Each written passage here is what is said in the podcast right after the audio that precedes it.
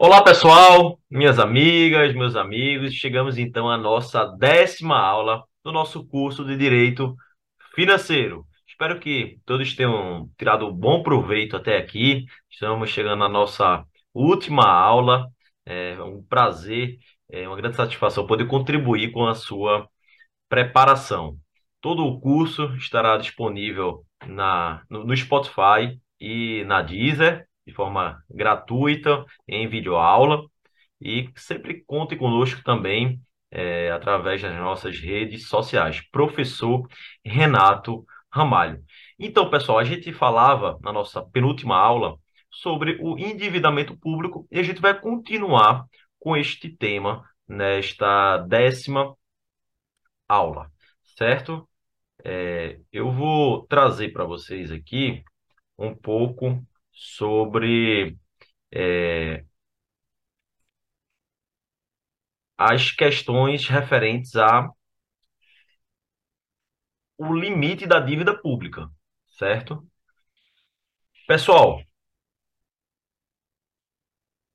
em relação ao limite, que lembrem, lembrem, é sempre fixado pelo Senado Federal. O Senado fixa por exemplo, limite de 120% da receita corrente líquida para estados e de 100% da receita corrente líquida para os municípios, certo? Essas é, disposições que são aprovadas mediante resolução do Senado mudam, mudam é, constantemente através de próprias resoluções, tá? O que eu quero destacar para vocês em relação a isso é o prazo para o retorno ao limite legal. É o que está previsto no artigo 31 da Lei de Responsabilidade Fiscal. O dispositivo prevê que o ente tem três quadrimestres, ou seja, um ano, né, 12, mês, 12 meses, três quadrimestres para fazer retornar o limite legal. Então, por exemplo, se o Senado fixa que o limite de endividamento do, dos estados é de 80% da receita corrente líquida e é, determinado estado ultrapassa esse limite, por exemplo, 90%, pessoal, esse estado vai ter um ano, três quadrimestres para fazer retornar ao limite legal. Sendo que 25% do excesso devem ser reduzidos já no primeiro quadrimestre. E as bancas adoram tentar confundir os candidatos com aquele prazo para retorno ao limite das despesas com o pessoal. Eu quero dar uma dica aqui para vocês não confundirem os dois prazos. A despesa com o pessoal, quando ultrapassado o limite, deve retornar ao limite legal nos dois quadrimestres subsequentes, ou seja, oito meses, sendo que um terço já do excesso já deve ser afastado no primeiro quadrimestre. O prazo é menor. Na dívida pública consolidada, há um prazo para é, retorno de três quadrimestres, ou seja, é um, é, um, é um período maior para que o gestor retorne ao, ao, ao limite legal, sendo que 25%, um quarto, deve ser afastado já do primeiro quadrimestre. E qual a lógica disso? Porque é muito mais fácil, pessoal, você gerir pessoas, cargos, do que você gerir a dívida pública consolidada. Por quê? Porque pessoas, você pode, como a gente viu nas aulas anteriores, você pode é, demitir cargos comissionados, demitir funções gratificadas, exonerar funções gratificadas. É, você pode até mesmo é, exonerar servidores não estáveis e, em último caso, até mesmo exonerar servidores estáveis. A gente viu isso em aulas passadas. Já quando você tem um contrato de financiamento de longo prazo, é muito difícil você fazer uma revisão daquele contrato, é muito difícil você abrir mão de determinadas operações de crédito. Então você precisa de um prazo maior. Então, o que é mais fácil é justo que o prazo para você adequar ao limite legal seja menor. O que é mais difícil, o prazo é maior. Então, dois quadrimestres é para despesa com o pessoal, que é mais fácil de gerir. Três quadrimestres é o prazo para o retorno da dívida consolidada ao limite legal, certo? Um detalhe importante, seja em relação a despesas com pessoal, seja em relação à dívida consolidada, quando você ultrapassa o limite legal, você sofre uma série de restrições, inclusive restrição de novas operações de crédito, é, inclusive por antecipação de receita orçamentária, ressalvadas as operações para pagamento de dívidas imobiliárias, títulos da dívida pública. Então, pessoal, e, e essa questão de você não poder obter novos empréstimos é quase que um, uma regra geral para quando você extrapola algum limite, tá? Então, despesa pessoal, endividamento, é, se você não obedece às diversas regras da LRF, você vai sempre perceber ali, além da lei, que como sanção você tem a não possibilidade de obtenção de operações de crédito, a não ser aquelas operações para pagamento de dívidas imobiliárias, ou seja, títulos da dívida pública, porque aí realmente você não pode dar um calote no que você já emitiu, né? É, então, muito cuidado em relação a essa sanção, que é bastante comum na redação da LRF para o cumprimento das normas de gestão fiscal. Pessoal, entre os artigos 34 e 37 da Lei de Responsabilidade Fiscal, a gente identifica uma série de vedações, uma série de limitações para as operações de crédito. E essas regras são muito cobradas em provas de concurso. Inclusive, na prova de procurador do Estado do Maranhão, em 2016, o tema foi co cobrado é, com bastante detalhamento. E aí eu quero trazer para vocês, explicar, esclarecer é, um pouco dessas regras. Em primeiro lugar, em primeiro lugar, é proibida a emissão de títulos da dívida pública pelo Bacen, pelo Banco Central do Brasil o Banco Central não pode mais emitir títulos da dívida pública. Ele tinha essa competência anteriormente, antes da Constituição de 88, mas é, não possui mais essa competência. Mas veja, ele não vai poder emitir títulos da dívida pública, porque quem faz isso agora é o Tesouro Nacional, né? É o próprio governo federal. Mas o Banco Central vai poder comprar e vender títulos da dívida pública com o objetivo de regular a moeda e a, taxa de juros. Isso está, inclusive, no artigo 164, parágrafo 2 da Constituição. Porque quando você compra e vende títulos da dívida pública, você influencia na questão da inflação, na questão é, é, do câmbio, certo? Então, se você é, pega o dinheiro, né? o Banco Central pega dinheiro e compra títulos da dívida pública está financiando ali o governo federal, isso tem um impacto nas despesas públicas, nos investimentos públicos. Você tira de circulação é, valores né, imobiliários quando é, você, você compra esses títulos, você tira de circulação, você pode colocar mais dinheiro em circulação através da venda da, da é, dos títulos da dívida pública, você tem a capacidade de influenciar na economia. Então, o Banco Central tem essa função de regular a moeda e a taxa de juros, e um dos instrumentos é a compra e venda do, do título, dos títulos da dívida pública, certo? Ponto 2. Quero que vocês atentem para o chamado princípio da unidade de tesouraria, ou também chamado é, de regra da disponibilidade de caixa.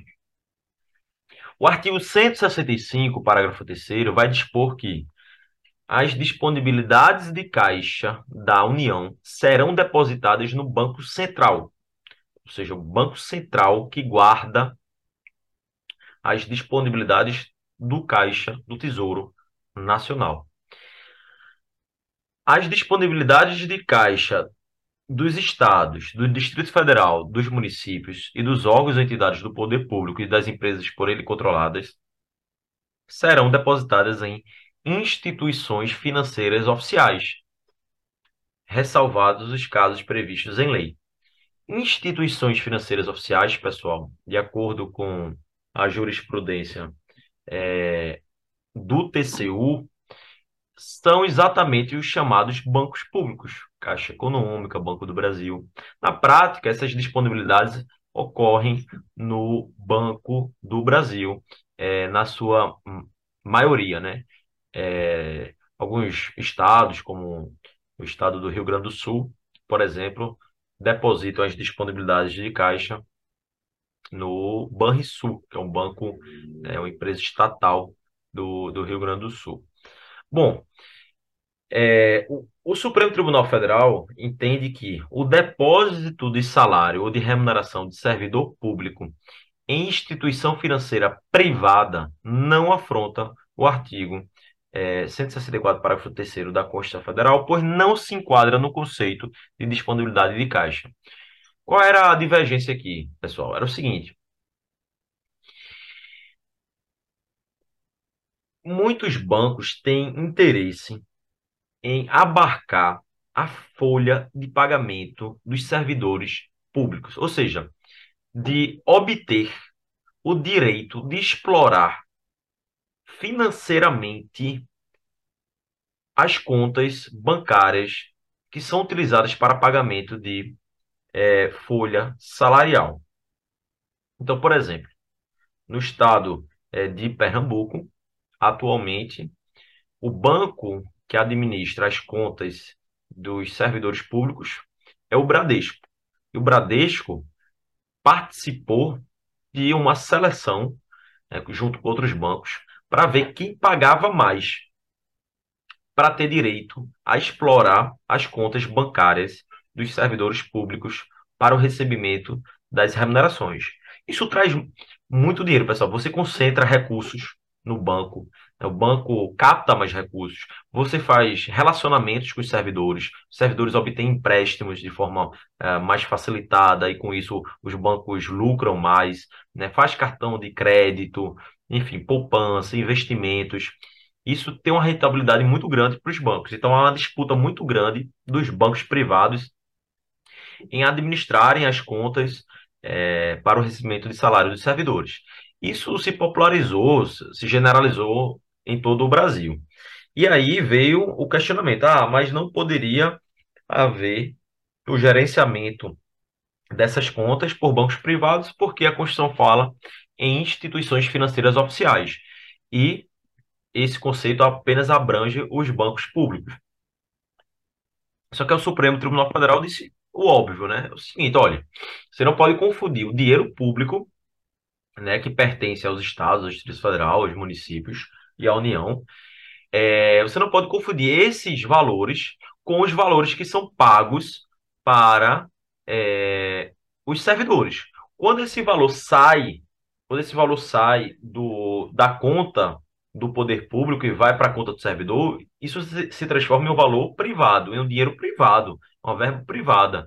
Não se trata mais de uma verba pública. Então, não há nenhum tipo de impedimento em é, se estabelecer que as contas bancárias dos servidores, e não do ente público, mas dos servidores, é, serão administradas por bancos privados. Inclusive, é muito rentável. Né? Esses bancos pagam 100 milhões, 120 milhões para o ente para que possam explorar por cinco anos, por exemplo, é, esses vínculos bancários com os servidores daquele ente.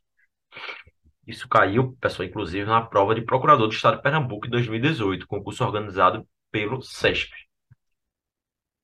Pessoal, uma exceção a essa regra de unidade de tesouraria, porque a regra é que todos os recursos de determinado ente fiquem em uma conta única, conta exclusiva, única, em um banco público. Porém, há uma exceção, que são as disponibilidades de caixa dos regimes de previdência social geral e próprio dos servidores.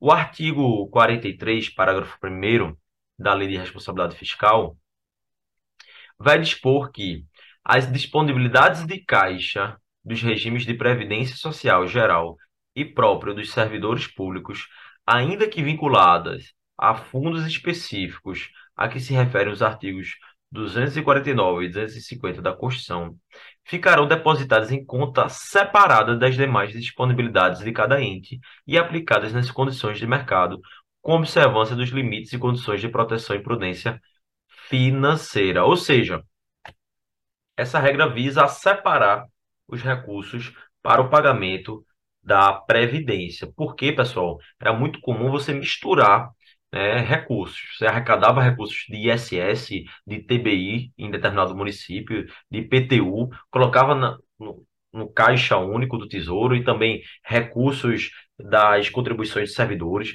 E aí depois essa mesma conta servia para pagamento de, de salários, servia para pagamento de, de fornecedores, é, de, de obras, de, de, de prestadores de serviços e também para o pagamento da, das aposentadorias e pensões. Então, isso misturava tudo e às vezes faltava dinheiro para pagar uh, os aposentados e pensionistas. Então, é, se estabeleceu essa regra para separar, olha, esse dinheiro aqui do pagamento dos regimes previdenciários, eles é, ficam separados né, da conta única do Tesouro. Protege, então, é, esse financiamento da Previdência Social.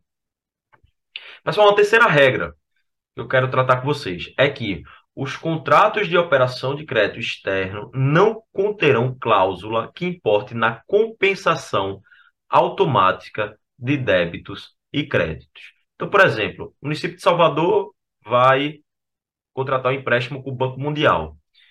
Aí você não pode estabelecer no contrato que o Banco Mundial vai poder reter valores referentes a contratos de financiamento anteriores. Então, ah, eu vou colocar lá dizendo o seguinte: se o município de Salvador não me pagar é, o contrato de financiamento, né, que o Banco Mundial fez com o município lá em 2015, nesse novo contrato aqui que eu estou fazendo com ele em, do, em 2023, por exemplo, eu vou colocar lá, ó, se você não me, não me pagar em relação ao contrato anterior, eu posso abater desse novo contrato. Então, essa compensação automática de débitos e créditos não pode ser prevista em contratos e operações de crédito externo, tá? Isso caiu, inclusive, no concurso de procurador do Ceará, 2022.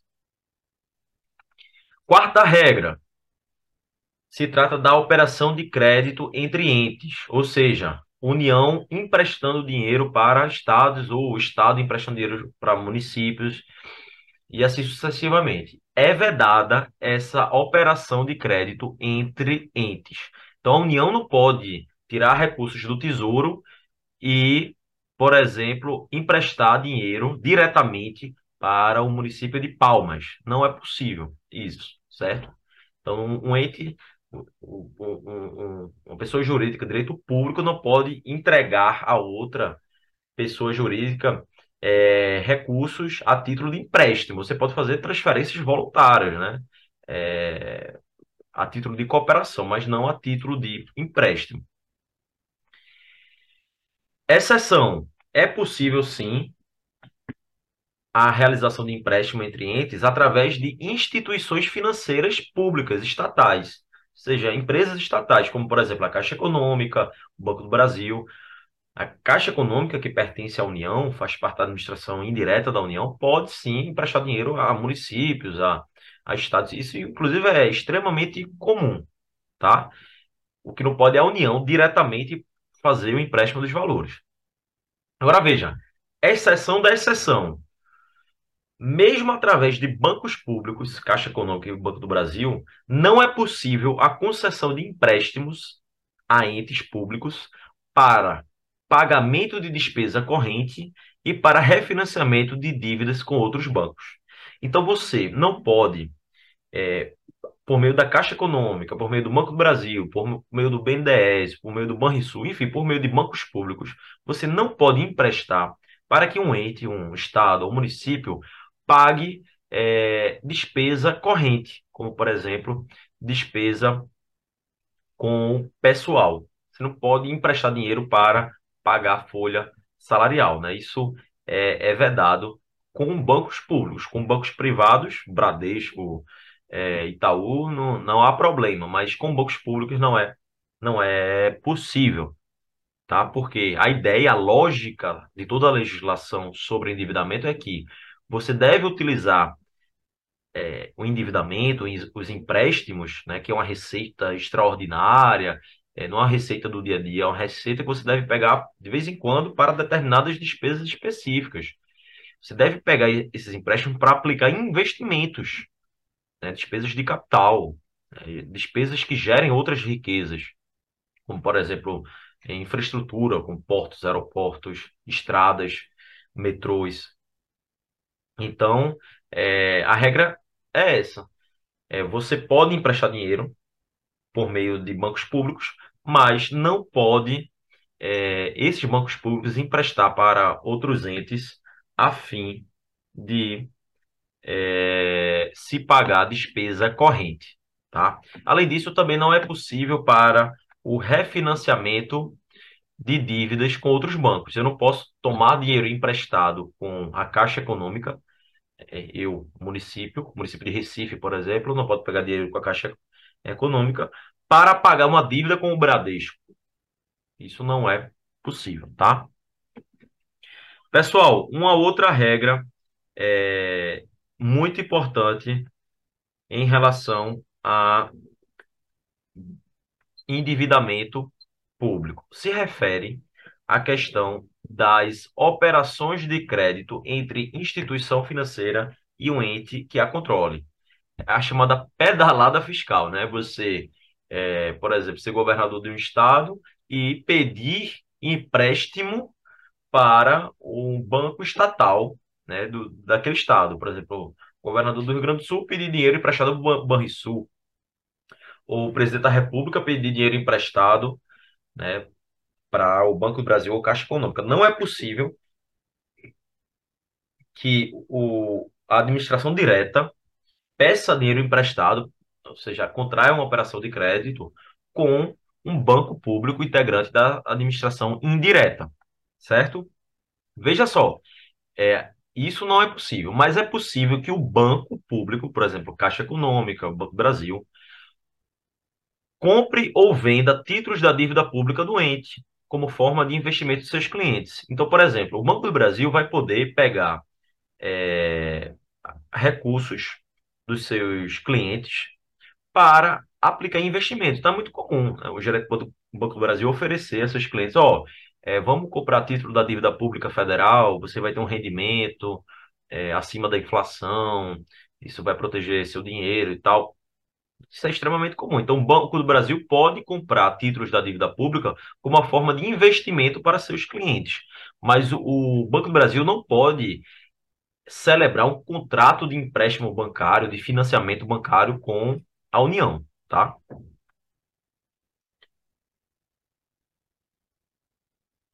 Outro ponto é captação de recursos a título de antecipação de receita de tributo ou contribuição cujo fato gerador ainda não tenha ocorrido.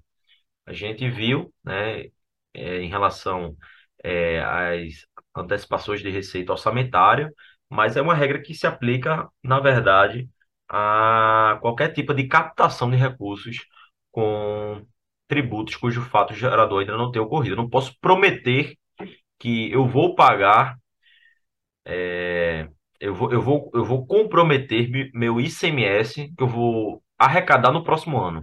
Porque o fato gerador nem aconteceu e eu já estou comprometendo aquela receita tributária. Isso não, não é possível, tá? Eu não posso antecipar receitas tributárias cujo fato gerador sequer ocorreram.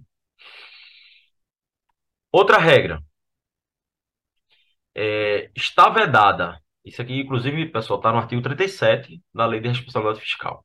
Está vedado o recebimento antecipado de valores de empresa em que o poder público detenha, direta ou indiretamente, a maioria do capital social com direito a voto, ou seja, a chamada empresa controlada, aquela em que o poder público detém a maioria do capital social com direito a voto, salvo lucros e dividendos na forma da legislação.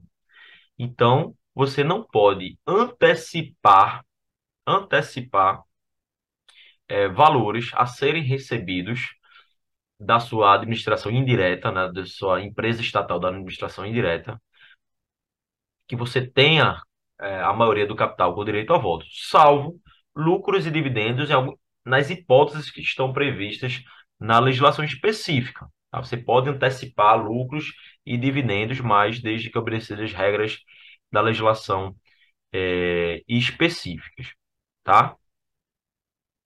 Ponto 2. Do, ponto 2 não, aliás, já estamos no ponto quinto, sexto, sétimo, oitavo. Ponto, ponto 8, né? É vedada a assunção direta de compromisso com fissão de dívida ou operação assemelhada com fornecedor de bens, mercadorias ou serviços, mediante emissão, aceite ou aval de título de crédito. Não se aplicando esta vedação a empresas estatais dependentes, ou seja, aquelas que recebem recursos para recursos públicos para cobrir suas despesas de custeio. Pessoal, então assim, a regra é que a União Federal, os estados e os municípios não podem emitir cheque, não podem emitir letra de câmbio, enfim, títulos de crédito, é, notas promissórias, títulos de crédito de forma geral. Não é possível emitir, aceitar ou dar aval em títulos de créditos em relação ao poder público, salvo se tratando de empresas estatais dependentes, tá? Muito cuidado com essa regra. E o nono ponto é a vedação à assunção de obrigação sem autorização orçamentária com, com fornecedores para pagamento a posteriori de bens e serviços. Eu não posso firmar é, um compromisso com um prestador de serviço, por exemplo, uma empresa que faz pagamento, uma empresa que faz a limpeza é, da sede da Secretaria de Saúde para pagamento a posteriori. Olha, vamos fazer o seguinte: tu faz o serviço aí de limpeza é, do prédio público e depois a gente se acerta. Eu pago isso próximo ano, depois a gente se acerta, é, formaliza o contrato e tal. Então, assim, a menos, obviamente, que seja um caso de é, emergencialidade, conforme as regras previstas na lei de licitações, é, você tem que é, realizar, na verdade, é, o pagamento na medida em que os serviços vão sendo é, executados, tá? Aí, pessoal, a Lei Complementar 173, que foi editada no período crítico da pandemia da Covid-19, afastou as vedações acima, ou seja, da, da vedação F à vedação I desse, dessa lâmina, é, em relação a casos de calamidade pública. Então, em caso de calamidade pública, todas essas vedações aqui estão, estão é, excepcionalizadas. Então, por exemplo, nesse caso aqui do pagamento a posteriori de bens e serviços, no caso de é, calamidade pública, sim, é permitida. Então, isso aconteceu muito para a abertura de leitos de UTI, né? As secretarias de saúde dos estados e dos municípios abriram vários leitos e diziam, olha, iniciativa privada, abra aí os leitos, eu estou precisando desses leitos, eu estou numa pandemia, estou numa situação de calamidade pública e depois a gente se acerta. E isso aconteceu muito, né? O pagamento se deu seis meses depois, sete meses depois. A emergencialidade não deixava você simplesmente é, obedecer os ritos burocráticos comuns para a obtenção de bens e serviços, tá? Então, a Lei Complementar 173 é, afastou essas condicionantes esses regramentos sempre para os casos de decretação de calamidade pública.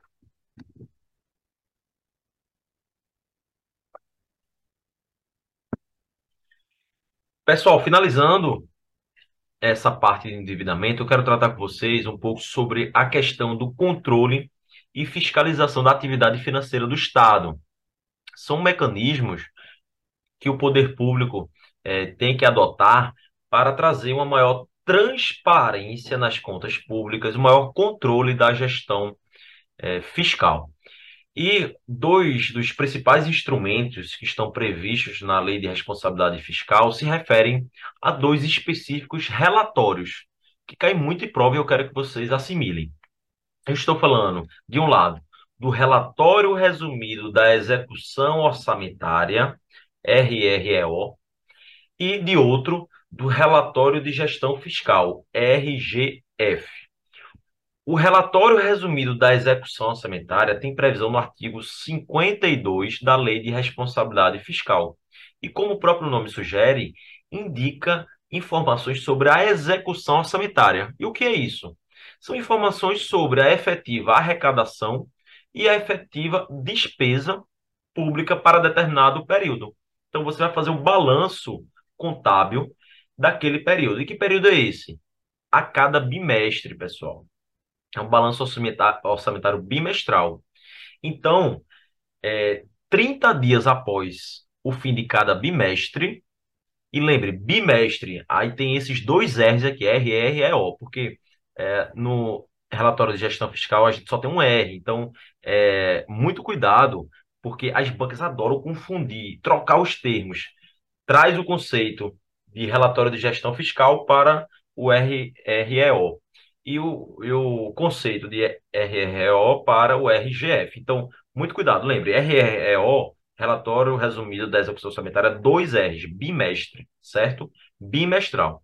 Então, esse relatório, ele vai trazer o balanço orçamentário, especificando as receitas e despesas previstas e as que foram efetivamente executadas. Ele deve ser divulgado 30 dias após o fim de cada bimestre. E quem emite é o Poder Executivo, abrangendo todos os órgãos e poderes. Então, o Poder Executivo que faz a emissão dessas informações e vai abranger, abranger também é, informações dos demais poderes.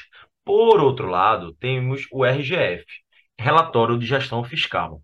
Aí, pessoal, esse relatório ele vai ser mais é, geral, ele vai falar sobre o comparativo das despesas de acordo com os limites legais limites de despesa com pessoal, limites de despesas com dívida é, consolidada, bem como as medidas adotadas para recondução aos limites legais. Então, se você identifica que extrapolou a despesa com pessoal, no relatório de gestão fiscal, você também vai elencar as medidas que estão sendo adotadas para o retorno ao limite legal. E esse relatório ele é emitido quadrimestralmente, ou seja, a cada quatro meses. Então, 30 dias após cada quadrimestre, o RGF, o Relatório de Gestão Fiscal, deve ser emitido. E quem emite são todos os titulares dos poderes. Então, pessoal, é muito cuidado em relação a isso. É, nos anos ali 2018, 2019, a gente tinha muitos concursos de procuradorias que estavam é, com, estavam finalizados, tinham pessoas dentro das vagas do concurso, mas não nomeava porque a gente vivia uma crise fiscal grande e grande parte dos estados e municípios estava extrapolando o limite de despesa com o pessoal. Então, os candidatos ficavam a cada quadrimestre consultando o relatório de gestão fiscal, identificando se aquele ente voltou ao limite é, de despesa com o pessoal ou continuava extrapolando, porque se continuasse extrapolando, não seria permitida a realização de novas nomeações. Então, pessoal, muito cuidado em relação a esses dois relatórios, caem muito em prova, tá? E é, em caso de descumprimento do prazo para divulgação, lembrando, o relatório resumido da execução orçamentária, a divulgação é bimestral o relatório de gestão fiscal, a divulgação é quadrimestral. Se você não divulgar nesse prazo, você fica proibido de receber transferências voluntárias e de realizar operações de crédito, exceto para refinanciar o principal da dívida mobiliária. Então, muito cuidado, pessoal, com é, o regramento desses dois relatórios. Ainda sobre controle e fiscalização da atividade financeira, eu queria tratar com vocês sobre o disposto no artigo 86 do Decreto-Lei 200 de 67. Pessoal, esse decreto é, ele tem uma forte implicação é, sobre o princípio da transparência orçamentária. Porque numa república, né, a gente já sabe, res pública, coisa pública, é, as informações sobre despesas, via de regra, devem ser é, divulgadas da forma mais ampla possível. Deve haver uma transparência da execução orçamentária. Excepcionalmente, é possível você prever algumas hipóteses para despesas sigilosas. Só que vejam só o que dizia o artigo 86 do decreto Lei 267. A movimentação dos créditos destinados à realização de despesas reservadas ou confidenciais será feita sigilosamente e, nesse caráter, serão tomadas as contas dos responsáveis. Ou seja, previa que, é, de forma genérica, o poder público poderia executar despesas sigilosas. O Supremo Tribunal Federal, ao se deparar com um questionamento através da DPF 129, entendeu que esse dispositivo não foi recepcionado pela Constituição de 88, certo? Então, no atual contexto da Constituição de 88, não é possível é, se entender como recepcionado o artigo 86, que permitia, de forma genérica, as despesas sigilosas. Tá? Segundo o STF, a regra é a publicidade das informações referente às despesas públicas e o sigilo é uma exceção. Então, é, quanto maior for o sigilo, mais completas devem ser é, as justificativas, tá?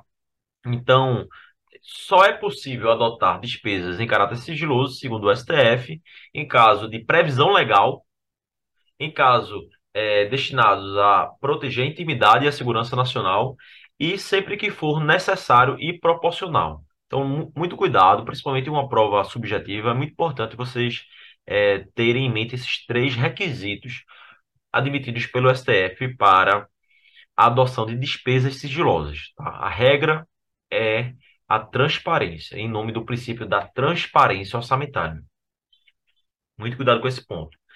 Ah, professor, e o que a gente vem, vem é, assistindo né, na imprensa, lendo nos jornais a respeito do sigilo de 100 anos? Né? A gente, nos últimos meses, vem escutando muito sobre isso.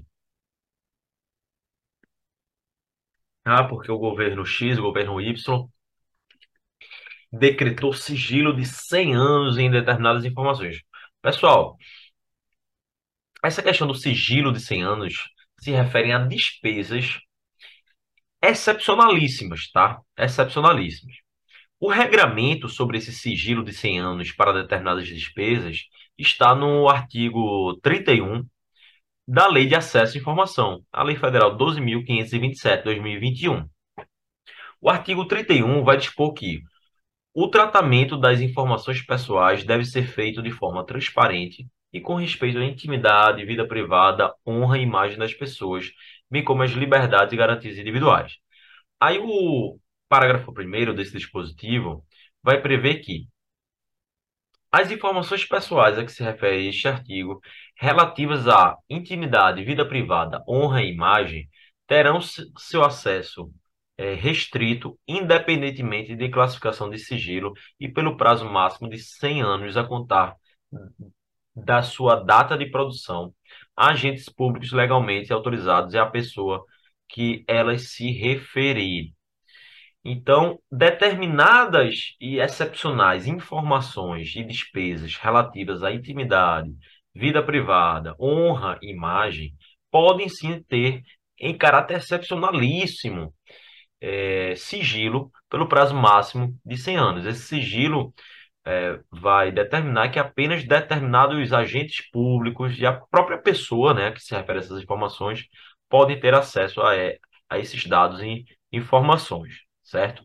Aí vejam só, o parágrafo 4 indica que a restrição de acesso à informação relativa à vida privada, honra e imagem de pessoa não poderá ser invocada com o intuito de prejudicar processo de apuração de irregularidades em que o titular das informações estiver envolvido, bem como em ações voltadas para a recuperação de fatos históricos de maior relevância. Então, se determinada despesa é, relativa à honra, imagem, intimidade determinada pessoa teve o sigilo decretado né, por 100 anos, não se pode invocar esse sigilo para evitar investigações. É, evitar processos investigatórios, seja no âmbito administrativo, no âmbito criminal, certo? Você não pode evitar apurações de irregularidades sob o argumento de que as informações tiveram o, o, o sigilo de 100 anos, né? E também você não pode invocar esse argumento é, para evitar o levantamento de fatos históricos, você levantar registros é, históricos da maior relevância. Então, por exemplo, você não pode dizer que há é, é, fatos e documentos e despesas na época do regime militar não podem ser levantados, né, não podem sigilos levantados, porque é, você necessita identificar é, essas informações por uma questão histórica, né, você levantar fatos históricos. Então, muito cuidado aí em relação esse tema, vem sendo muito debatido na imprensa e pode ser que alguma banca venha explorar isso no âmbito, principalmente de fases é, subjetivas. Né? Então você já sabe que a regra é a transparência, a lei de acesso à informação prevê é, esse tema aí do sigilo de 100 anos de forma excepcionalíssima apenas para despesas e informações relativas à intimidade, vida privada, honra e imagem, lembrando que é, esse sigilo não pode ser invocado para evitar a apuração de irregularidade. Outro instituto que eu quero tratar com vocês, ainda a respeito de controle e fiscalização da atividade financeira, se refere ao chamado balanço do setor público nacional. Balanço do setor público nacional.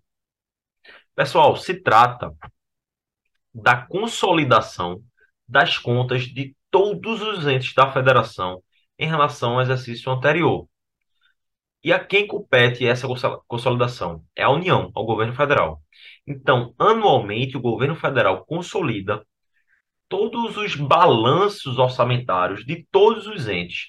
E essa consolidação é chamada de balanço do setor público nacional. Isso mostra como está a saúde financeira do setor público de forma geral no Brasil.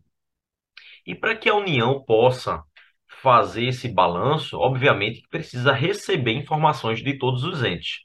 Por isso que esse regramento está no artigo 51 da Lei de Responsabilidade Fiscal, que vai dizer o seguinte: o Poder Executivo da União promoverá até o dia 30 de junho a consolidação nacional e por esfera de governo das contas dos entes da, federa da federação relativas ao, ao exercício anterior e a sua divulgação, inclusive por meio eletrônico de acesso público, certo? A União vai fazer essa consolidação até 30 de junho e vai publicar em meio eletrônico.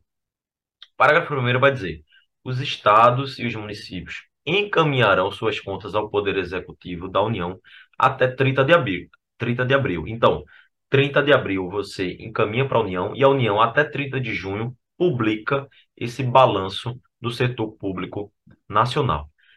Aí o descumprimento dos prazos previstos neste artigo, ou seja, se determinado estado não entregar as informações sobre suas contas para o Poder Executivo da União até 30 de abril, esse estado fica impedido, até que a situação seja regularizada, de receber transferências voluntárias e contratar operações de crédito. Lembra que eu eu é, trouxe essa dica para vocês. Sempre que se tratar de violação, alguma regra da LRF, algum limite previsto na LRF, seja o limite de despesa pessoal, limite de endividamento, você descumpriu o prazo para entrega das contas para a União Pública o balanço nacional, é, você fica impedido de obter operações de crédito e de receber transferências voluntárias. É uma regra é, que está esparsa e prevista em vários dispositivos da, da LRF.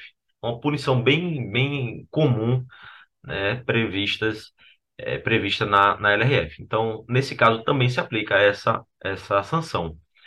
O ente que deixar de enviar as informações para a publicação do balanço do setor público nacional fica impedido de receber transferências voluntárias e de contratar operações de crédito, exceto as operações destinadas ao pagamento da dívida mobiliário.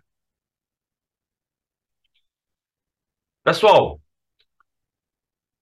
Ainda em relação ao controle da atividade financeira, no último ano de mandato há uma série de vedações. Isso serve para que não haja um desequilíbrio orçamentário e financeiro no último ano, né? Serve para evitar medidas eleitoreiras no último ano do mandato do chefe do Poder Executivo, de modo que ele não abuse do orçamento público como uma forma de angariar apoio e angariar votos. Então, por exemplo, em primeiro lugar, é vedado no último mês do mandato, no último mês do mandato, o empenho de mais de um dozeavos do orçamento. Então, o governador que está no seu último mês de mandato não pode empenhar metade do orçamento no, no último mês. Não, ele tem um limite. Ele só, só pode empenhar um dozeavos, que é a fração específica daquele mês de dezembro, né? É, especificamente. Exceção, calamidade pública. Então, se houver uma calamidade pública no último mês do mandato, o chefe do Poder Executivo vai poder fazer um empenho acima de um dozeavos. Essa regra está no artigo 59 da Lei 4.320. Além disso,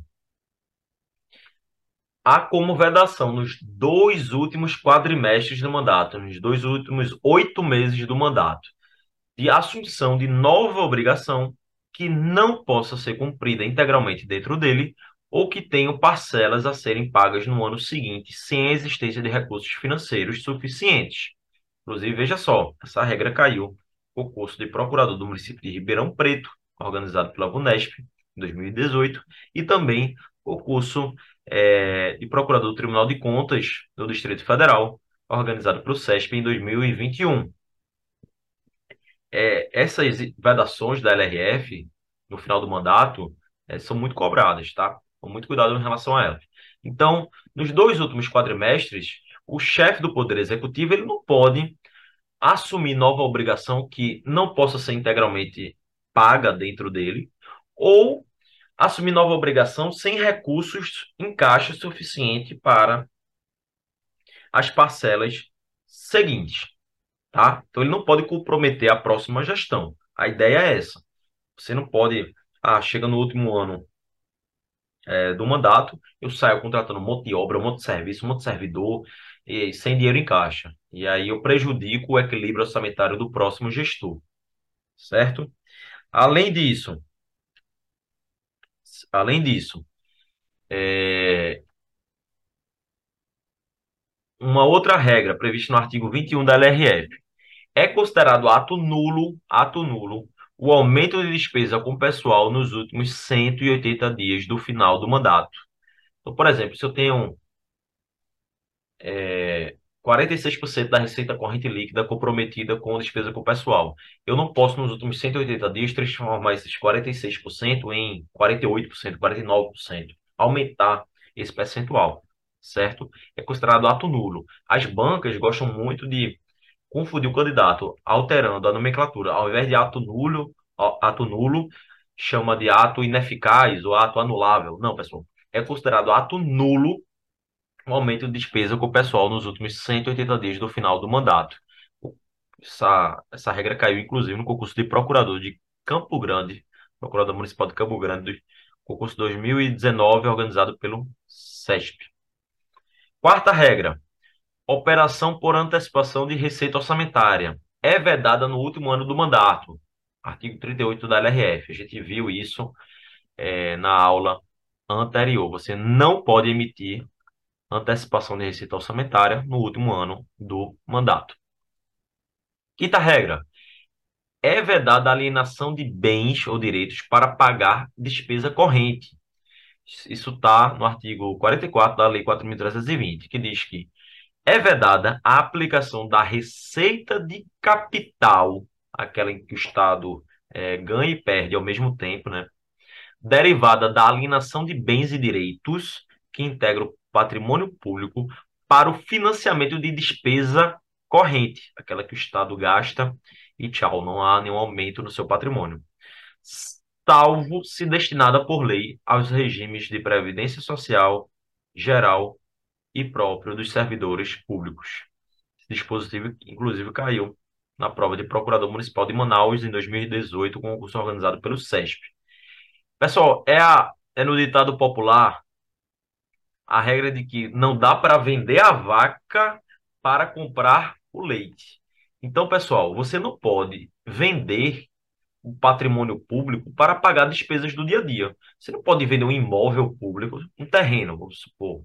É um terreno com a sede, uma sede lá de uma escola. Você não pode vender aquele, aquele imóvel para, por exemplo, pagar despesa com o pessoal, né, que faz parte das despesas correntes, ou até pagar despesa de luz, de energia elétrica. Você não pode é, vender parcela do patrimônio público para pagar uma despesa que você tem que pagar com as receitas do dia a dia, as receitas de impostos.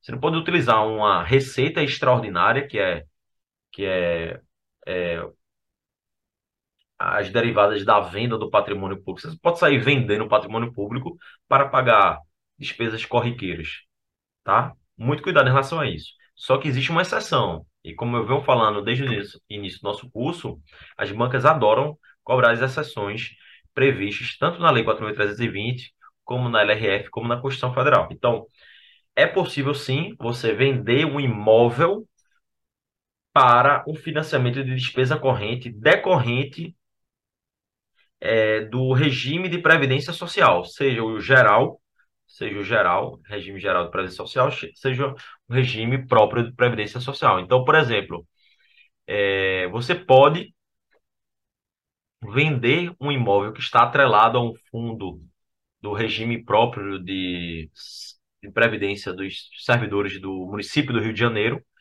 Você pode vender um imóvel que está atrelado a, ao sistema, né? faz parte do patrimônio é, sei lá, de uma autarquia municipal que administra esse sistema, você pode vender para pagar despesas com aposentadorias e pensões, desde que a lei local autorize, tá? É uma exceção a essa regra.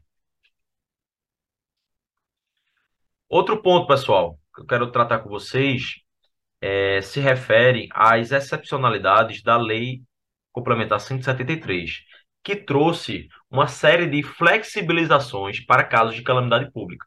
Essa lei complementar foi editada no contexto da pandemia da Covid, mas ela se aplica a qualquer caso de calamidade pública reconhecido pelo Congresso Nacional ou pelas assembleias, assembleias legislativas, certo? Então, são é, flexibilizações a regras, principalmente da lei de responsabilidade fiscal. Né? Em situações caóticas e calamitosas, essa lei afasta algumas travas, algumas condicionantes da lei de responsabilidade fiscal. Vamos a elas. Por exemplo, quando, na ocorrência de calamidade pública reconhecida pelo Congresso Nacional, no caso da União, ou pelas Assembleias Legislativas, né, postos dos estados e municípios, enquanto perdurar a situação, serão suspensas a contagem dos prazos e as disposições estabelecidas nos artigos 23, 31 e 70. Esses artigos falam sobre prazos para a recondução das despesas com pessoal e endividamento. Então, você é, flexibiliza aqueles prazos de dois quadrimestres e três quadrimestres, respectivamente, para recondução de despesa com pessoal e endividamento ao limite legal. Você flexibiliza isso. Não é preciso observar esses, esses prazos. Além disso, serão dispensados o atingimento dos resultados fiscais e a limitação de empenho previsto no artigo 9. Lembro que a gente tratou disso quando estudou é, a Lei de Diretrizes Orçamentárias, que tem como anexo as metas fiscais e também vai dispor sobre a limitação de empenho, tá? Pessoal, é, isso tudo, tá? Isso tudo aqui são é, regras previstas no artigo 65 da LRF, certo? Aí, essas duas flexibilizações, na verdade, já, existiam. A primeira e a segunda, em relação ao, aos prazos ou despesa pessoal em endividamento e atingimento de resultados fiscais e limitação de empenho. Aí, a partir de, de agora, a partir dessas regras que eu vou ler agora, são é, inclusões na, nesse dispositivo aqui, artigo 65 da LRF, são inclusões realizadas pela Lei Complementar 173. Vai dizer o seguinte, ó, na, na ocorrência de calamidade pública reconhecida pelo Congresso Nacional, nos termos de, de decreto legislativo em parte na integralidade do território nacional e enquanto perdurar a situação, além do previsto nos incisos 1 e 2, serão dispensados os limites, condições e demais restrições aplicáveis à União, aos Estados, ao Distrito Federal, aos municípios, bem como sua verificação para contratação e aditamento de operações de crédito. Então, você excepcionaliza as regras é, para operações de crédito, você excepcionaliza as regras para concessão de garantias, para contratações entre entes e para o recebimento de transferências voluntárias. Então, sempre que tiver calamidade pública, essas regras vão ser flexibilizadas. Também serão é, dispensados os limites e afastadas as vedações e sanções previstas e decorrentes dos artigos 35, que se referem a vedações realizadas a operações de crédito. Lembra que a gente é, falou anteriormente sobre algumas vedações sobre é, operações é, de crédito, por exemplo, a questão é, do pagamento antecipado, né, o pagamento para a, é, a, prestação de serviço para posterior pagamento. Tudo aquilo ali é excepcionalizado em caso de calamidade pública. É, artigo 42. Restos a pagar sem disponibilidade de caixa. É, também serão dispensados o cumprimento do disposto no parágrafo único, artigo 8 da LRF, que é a vinculação de receitas, desde que os recursos arrecadados sejam destinados ao combate à calamidade pública, certo? Então aqui vocês vão identificar uma série de flexibilizações que vocês vão poder observar, né, identificar no caso de calamidade pública. Lembrando que, em primeiro lugar, essas flexibilizações se aplicam exclusivamente às unidades da federação atingidas pela calamidade pública e para despesas relacionadas ao enfrentamento dessa calamidade pública, tá? Então, é, muito cuidado sobre essas inovações da Lei Complementar 173. Minhas amigas e meus amigos, por fim, eu gostaria de tratar com vocês sobre algumas decisões importantes do Supremo Tribunal Federal a respeito dos tribunais de contas. Se trata de um tema que está abrangido também no controle da atividade financeira do Estado, porque o Tribunal de Contas é um órgão vinculado ao Poder Legislativo que tem como missão exatamente fazer a fiscalização das despesas públicas, da gestão financeira do poder público.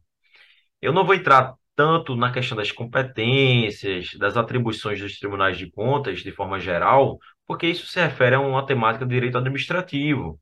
Mas eu separei algumas decisões, alguns precedentes do Supremo a respeito dos tribunais de contas que tem tudo a ver com direito financeiro e muitas vezes caem em prova de direito financeiro, tá? Na matéria de direito financeiro.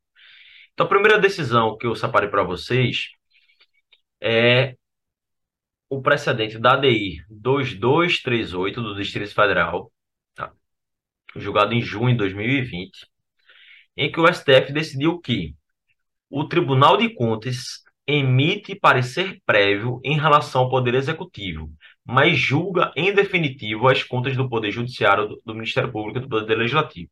Pessoal, essa regra aqui está no artigo 71 da Constituição Federal e também nos artigos 56 e 57 da da lei de responsabilidade fiscal. A lógica é o seguinte: olha, toda vez que se trata de chefe do Poder Executivo, prefeito, governador e presidente da República, quem julga, quem julga, quem diz que se as contas estão aprovadas ou reprovadas é o respectivo parlamento, Câmara de Vereadores, Assembleia Legislativa ou Congresso Nacional. São os parlamentares que julgam. Para todos os outros gestores públicos e chefes de poder, presidente do Tribunal de Justiça, secretário de Saúde, ministro da Saúde, secretário municipal de infraestrutura, secretário de segurança pública, ministro da Justiça, todos os outros ordenadores de despesas têm suas contas julgadas pelo Tribunal de Contas, pelo respectivo Tribunal de Contas. Então, por exemplo, é o TCU quem julga as contas do ministro da Justiça. É o TCU quem julga as contas do administrador do Fundo Nacional da Saúde, do Fundo Nacional do Desenvolvimento da Educação. Então, é, é, o TCU julga as contas de todos os gestores públicos federais, à exceção do presidente da República, que quem julga é o Congresso Nacional. E assim se dá também em estados e municípios né, em relação aos tribunais de contas locais. Então, por exemplo, é, o TCU e os tribunais de contas estaduais e municipais apenas dão pareceres prévios sobre o chefe do Poder Executivo. Então, em 2015, a gente teve o TCU emitindo um parecer prévio pela rejeição das contas da então presidente Dilma Rousseff. O TCU não julgou, não reprovou as contas da presidente. Na verdade, emitiu um parecer prévio.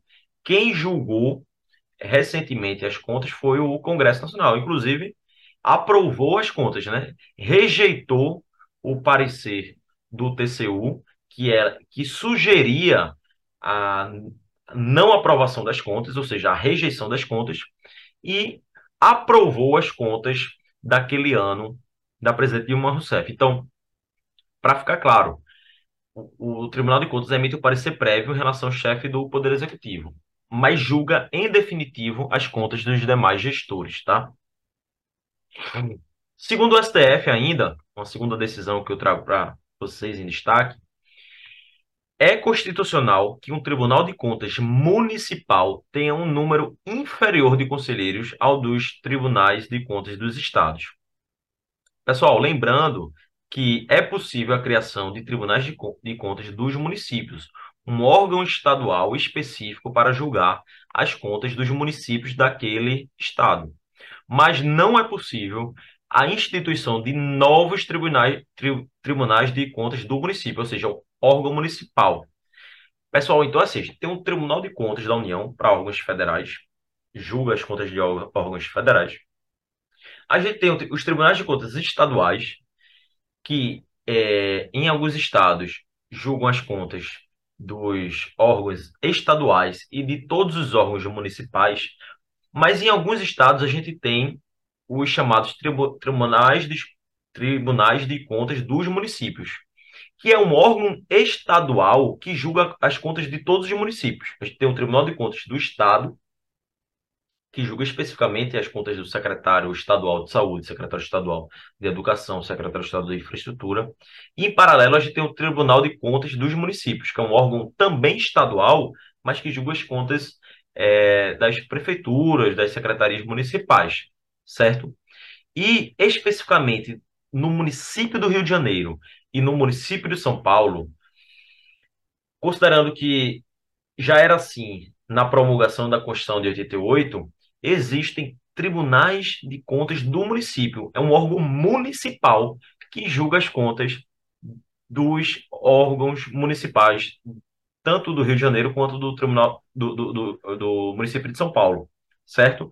Não é possível você criar um novo Tribunal de Contas municipal. Então, por exemplo, não é possível você criar um Tribunal de Contas de Curitiba, porque na época da Constituição, Curitiba não tinha um Tribunal de Contas municipal, é um órgão municipal. Só, somente é, hoje existe um Tribunal de Contas Municipal do Rio de Janeiro e Tribunal de Contas Municipal de São Paulo. Mas é possível sim que o Estado do Paraná crie um órgão estadual chamado Tribunal de Contas dos Municípios do Paraná. É um órgão estadual que vai julgar as contas é, dos municípios é, paranaenses, né? Lembrando que o chefe do Poder Executivo, sempre quem julga é o parlamento, tá?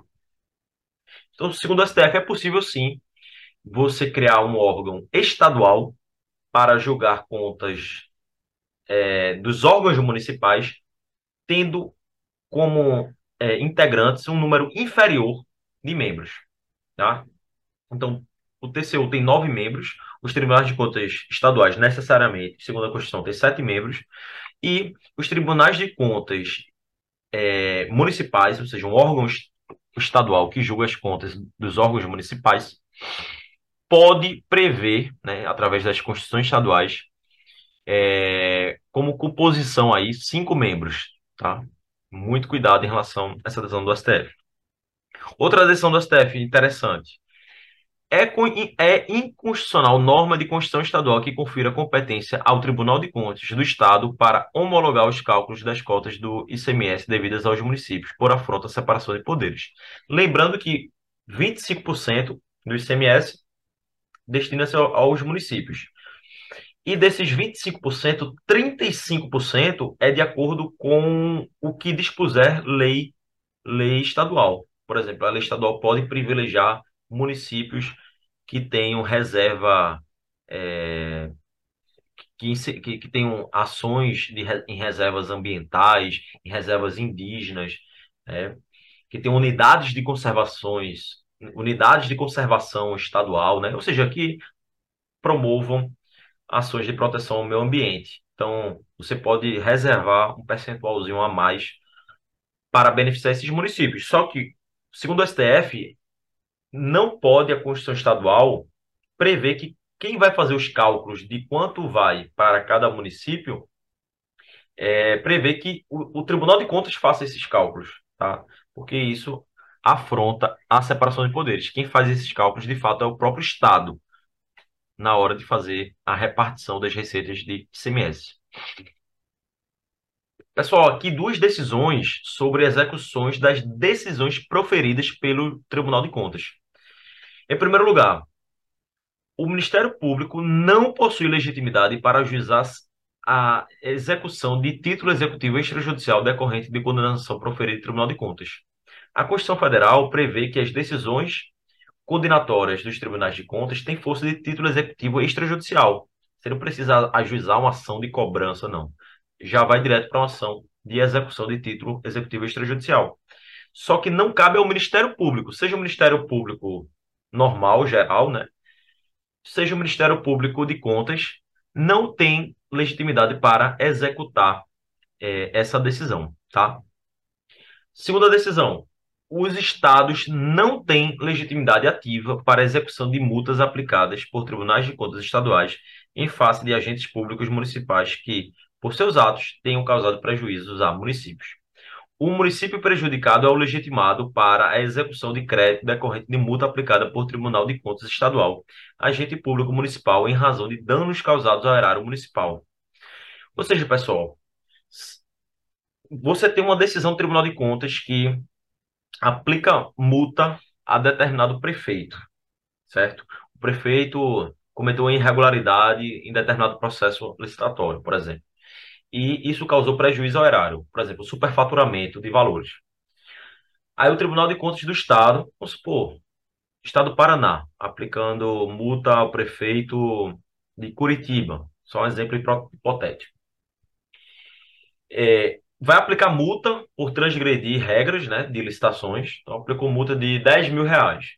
E, além disso, condenou o prefeito ao ressarcimento ao erário no valor de 20 mil reais. Disse que teve um prejuízo erário de 20 mil reais.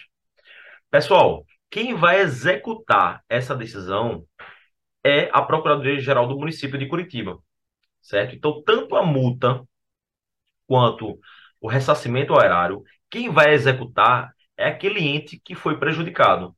No caso, o município de Curitiba. Então, o município de Curitiba vai executar tanto a multa sobre o prefeito, como a condenação ao ressarcimento horário. Porque antes dessa decisão, se tinha a ideia de que, é, segundo o STJ, que a multa quem executava era sempre a Procuradoria-Geral do Estado. Era sempre o Estado que executava a multa, porque o Tribunal de Contas era um órgão, é um órgão estadual, então a multa era, o, era, o, era a PGE que executava, enquanto que o ressarcimento horário era o município prejudicado que executava. O STF disse não. Tanto a multa quanto o ressarcimento horário, quem executa, quem vai receber esses valores é o ente prejudicado. Decisão de setembro de 2021. Quinto precedente, refere-se à prescrição. Segundo o STF, é prescritiva a pretensão de ressarcimento erário fundada, fundada em decisão do Tribunal de Contas. Então, pessoal, existia uma tese defendida pelos próprios tribunais de contas que as condenações de ressarcimento erário seriam imprescritíveis.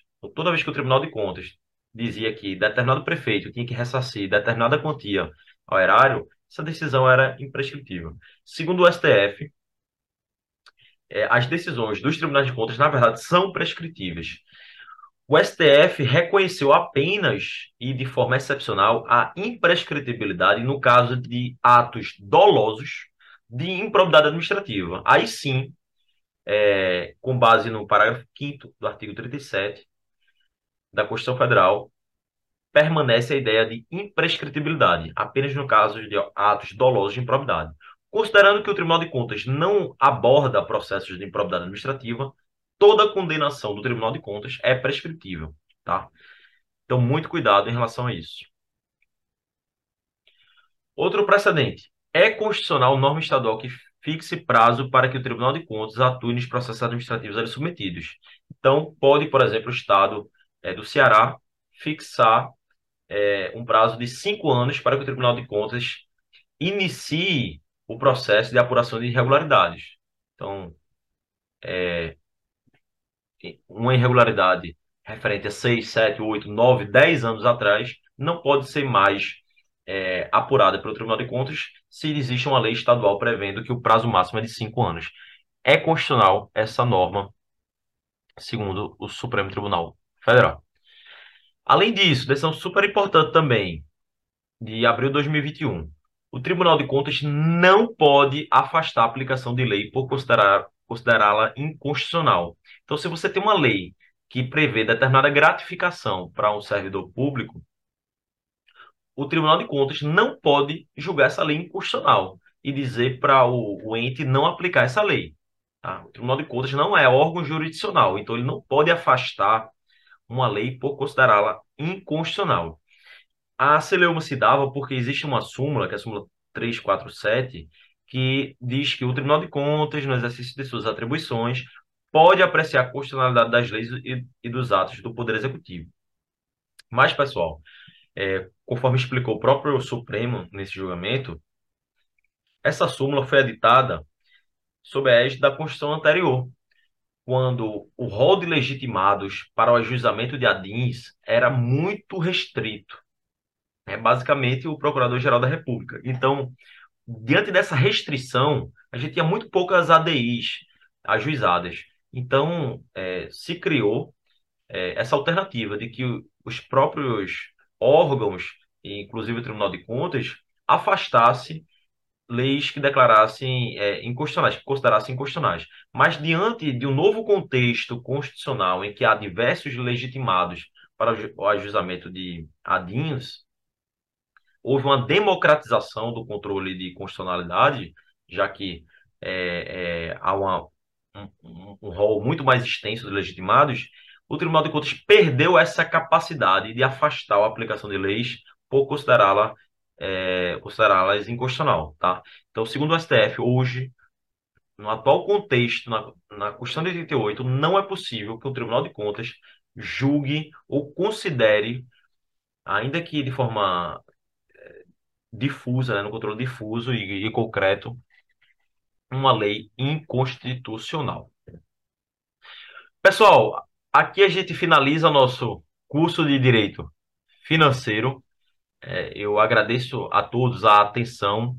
É, deixo aqui meu contato, tanto e-mail quanto é, redes sociais. Professor Renato Ramalho, você pode nos encontrar no Instagram, é, no YouTube, no Spotify, no Twitter. Eu estou é, sempre à disposição de vocês para sanar dúvidas, é, ajudar no que eu puder, dicas de estudo. E eu realmente quero que é, vocês tirem o máximo proveito desse curso, né? O curso que vai estar disponível aí para vocês é, nos podcasts Spotify, Deezer, YouTube, de forma gratuita. Né? E nessa parceria que a gente tem com com a aprovação PGE. Desejo muito sucesso na trajetória de vocês. Não desistam nunca, porque só não passa quem desiste em concurso público. Não é clichê, pessoal. É, é a mais pura verdade. É, eu tenho já vários anos de estrada nesse mundo dos concursos, eu sei, e eu, eu, identifico que realmente todo mundo que persistiu passou. Você pode não passar naquele concurso específico, pode não passar para aquela cidade que você gostaria necessariamente, mas se você tem um sonho de ser um advogado público, um juiz, um promotor, você vai ser. É uma questão de tempo.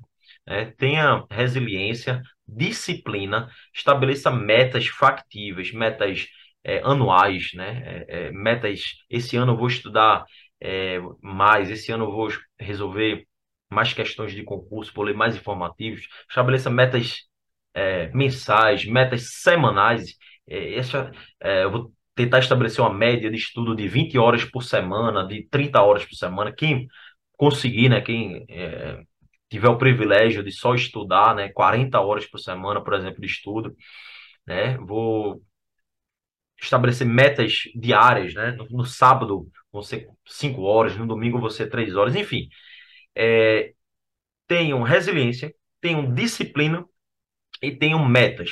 Trabalhe sempre com metas. Isso é, isso é fundamental para você evoluir nos seus estudos. E mais uma vez, me coloco inteiramente é, à disposição é, para ajudar no que eu puder. Né? Desejo a todos um ótimo estudo, que tirem um ótimo proveito é, desse curso e tenham sempre muito sucesso. Um fraterno abraço a todos vocês e muito obrigado.